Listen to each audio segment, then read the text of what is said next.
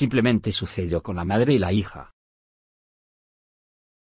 Soy Peter, 27 años, soltero, y dirijo mi granja de 523 acres que heredé del abuelo. Mis padres habían fallecido antes que él.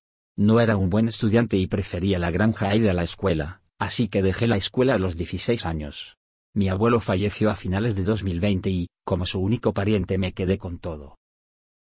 Estaba bastante acostumbrado a llevar la granja desde los 22 años, ya que mi abuelo enfermaba una y otra vez.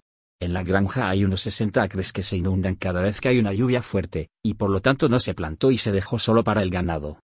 El ganado podía moverse más alto en la ladera, lejos de la subida del agua, sin inundaciones repentinas, así que era un buen uso de la tierra. Yo tenía un caballo y algo de ganado, y los mantenía ahí o cerca del granero en la parte alta de la ladera. De todos modos, estaba en la ciudad haciendo mi habitual jornada de compras, cuando el dueño de la ferretería me preguntó si permitía a la gente pastar sus caballos en mi granja. No lo había hecho antes y no sabía que tenía un caballo, por lo que le pregunté si tenía un caballo que necesitaba un lugar para pastar. No, me lo ha pedido la nueva doctora, ella y su hija tienen caballos, y quieren encontrar un lugar para que pasten, me dijo. Le dije que me parecía bien y le dije que podría decírselo.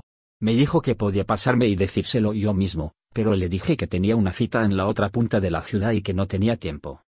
No me gustan los consultorios médicos, solo he recibido malas noticias en ellos, así que no me acerco mucho a ellos si puedo evitarlo. Con eso cogí mis cosas y me dirigí de nuevo a la granja. Al día siguiente recibí una llamada de Karin, la doctora, de 45 años y divorciada. Me preguntó cuánto cobraba por el pastoreo de los animales de la gente, le dije que les dejaba pagar lo que creían justo, y que no me importaba mientras cuidaran de sus animales. Me dijo que ella y su hija Victoria de 26 años, mejor conocida como Vicky, soltera, vendrían después del trabajo y echarían un vistazo a mi casa.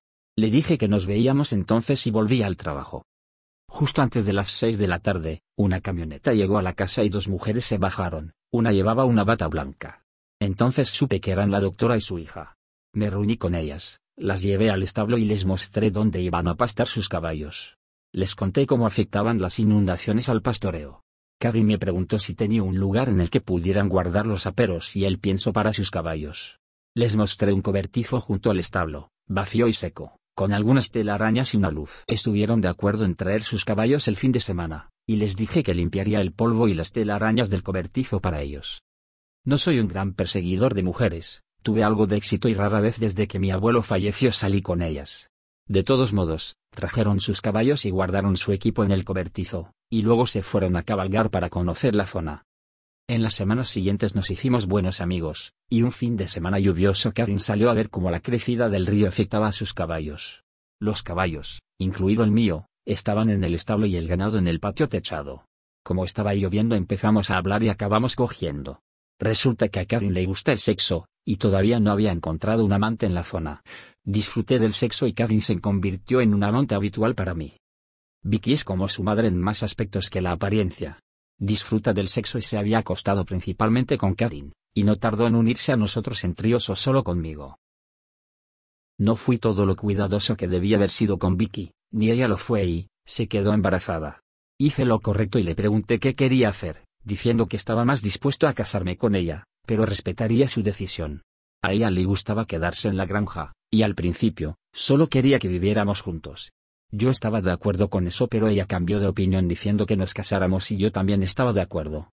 Los dos se mudaron ese fin de semana antes de que ella decidiera casarse en lugar de solo vivir juntos. Me encantó que Vicky siguiera queriendo que me follara a su madre y dijo que compartiríamos la misma cama. Nos casamos en noviembre y la niña nacerá pronto. De momento, Karen se encarga de la mayor parte del sexo y somos muy felices juntos. No había planeado una relación, simplemente ocurrió.